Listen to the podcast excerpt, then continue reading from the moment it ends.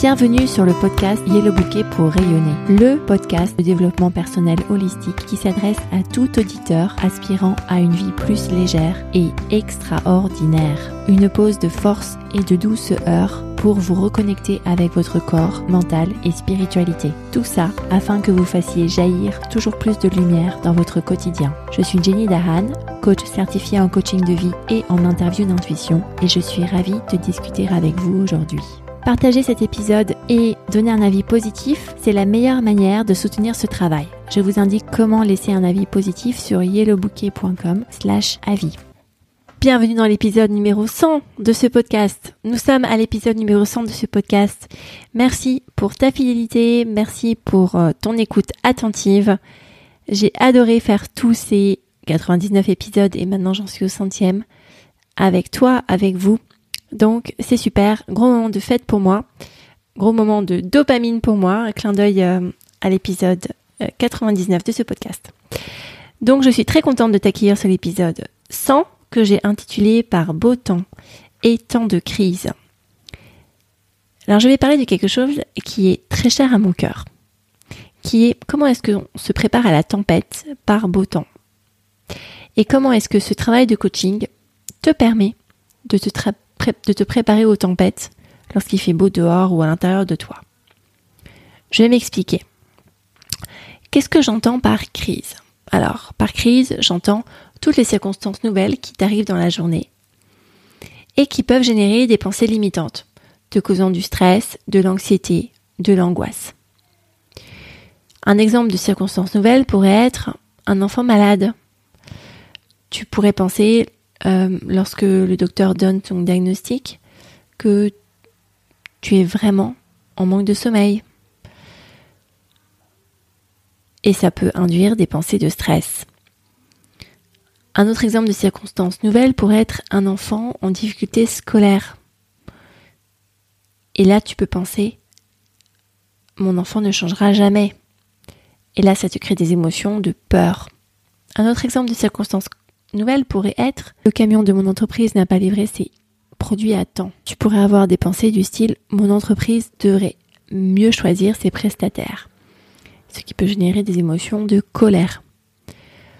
Une circonstance nouvelle pourrait être qu'un de tes parents âgés tombe malade et tu pourrais avoir comme pensée je n'aide pas assez. Et ça peut générer des émotions de culpabilité.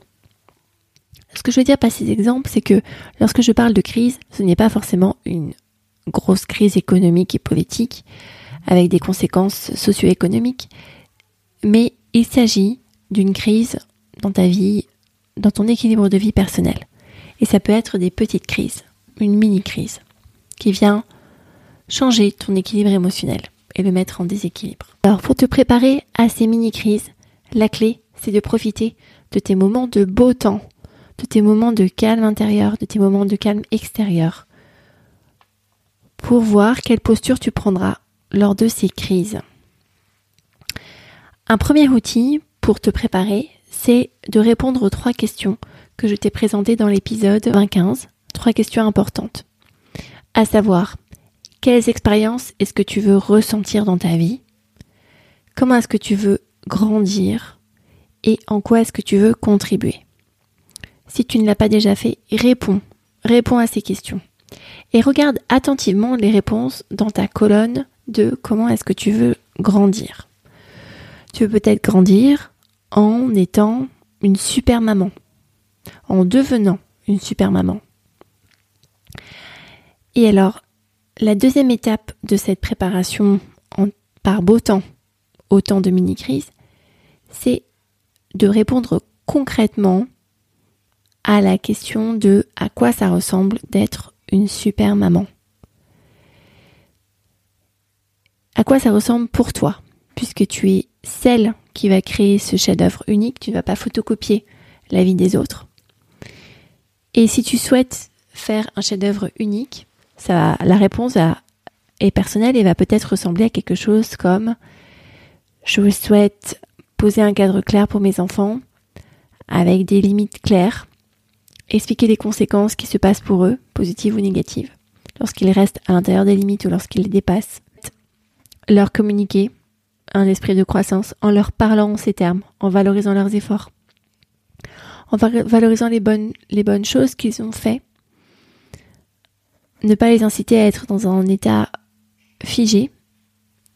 Et si tu ne sais pas de quoi je parle, je t'invite à écouter l'épisode 98 de ce podcast. Je souhaite également leur transmettre des bonnes pratiques alimentaires avec au moins un fruit et un légume par jour. Les aider à bien dormir en leur permettant d'être au lit pendant au moins 11h30 euh, le soir et en faisant que le sommeil soit une priorité dans notre maison. Je souhaite aussi leur écrire des petits mots régulièrement pour leur dire que je les aime je souhaite leur faire des câlins régulièrement pour leur montrer que je les aime. Et je souhaite encourager leur autonomie pour qu'ils puissent développer leur confiance en eux. Donc là, j'ai donné un exemple de à quoi ça pourrait ressembler d'être une super maman. Maman peut ressembler à complètement autre chose pour toi. C'est à toi de répondre, c'est à toi de concrétiser ça. Fais ça pour chacun des rôles dans lesquels tu veux grandir. Par exemple, tu peux peut-être avoir marqué je souhaite être une super épouse ou je souhaite être euh, un super leader, je souhaite être un super avocat, je souhaite être un super manager, je souhaite être... Bref. Mais le summum de ta carrière professionnelle dans lequel tu souhaites exceller. Et décline ce à quoi ça ressemble pour toi. Ce que tu fais là, en fait, c'est de répondre à la question à quoi ça ressemble pour toi, pratiquement. Dans la vraie vie, à quoi est-ce que ça ressemble? Et c'est très important de faire ce reality check pour que ça soit réaliste et en même temps pour que ton cerveau en quelque sorte soit pris au piège. Parce que comme tu l'as fortement imaginé, il pense que tu es déjà en train de faire tout ça. Et ça lui permet de trouver des solutions inconsciemment pour te permettre d'agir tel que tu l'as décrit dans l'image de ton rôle idéal. Exercice pratique, je t'invite du coup à faire ces deux étapes. Réponds si tu n'es pas déjà fait aux trois questions. Quelle expérience est-ce que je veux ressentir dans ma vie? Comment est-ce que je veux grandir? Et comment est-ce que je veux contribuer? Et dans la partie comment est-ce que je veux grandir, identifie les rôles dans lesquels tu souhaites exceller. Réponds ensuite aux questions, mais à quoi ça ressemble pour moi concrètement? Quelle couleur est-ce que je peux donner à ça? Quel contour est-ce que je peux dessiner autour de cette image? Fais cet exercice et ensuite partage-le à ceux qui sont proches de toi pour leur dire tiens, regarde, j'ai comme objectif dans ma vie d'être une super maman. Voici ce à quoi ça ressemble. En quoi est-ce que tu peux m'aider pour m'aider à avancer vers cette image? Donc n'hésitez pas, n'hésite pas à partager le résultat de, de ton travail à quelqu'un d'autre avec qui tu vis ou qui tu connais bien afin d'avoir le soutien dont tu as besoin aussi pour avancer. C'est important de faire ces deux étapes? Parce que lorsqu'il y aura une mini-crise, lorsque tu ne sauras plus où tu en es, tu sauras au moins qui tu es. Cela te permettra de rester centré sur qui tu es, de ne pas être morcelé, parce que tu ne sauras pas qui tu es. Ça te permettra aussi de rester constante et de ne pas tomber dans le piège de l'inconstante. Et ça te permettra aussi d'être perçu par les autres comme quelqu'un de ferme, quelqu'un qui reste accroché à ses principes, qui aurait l'avantage de te protéger de préjugés tels que celle-là, elle est méchante, elle ne sait pas ce qu'elle veut, elle n'est pas constante. Et de les remplacer par une dose d'inspiration. Toi qui te places en tant que modèle pour les autres parce que tu restes ferme sur tes principes. Tu restes centré, tu restes constante.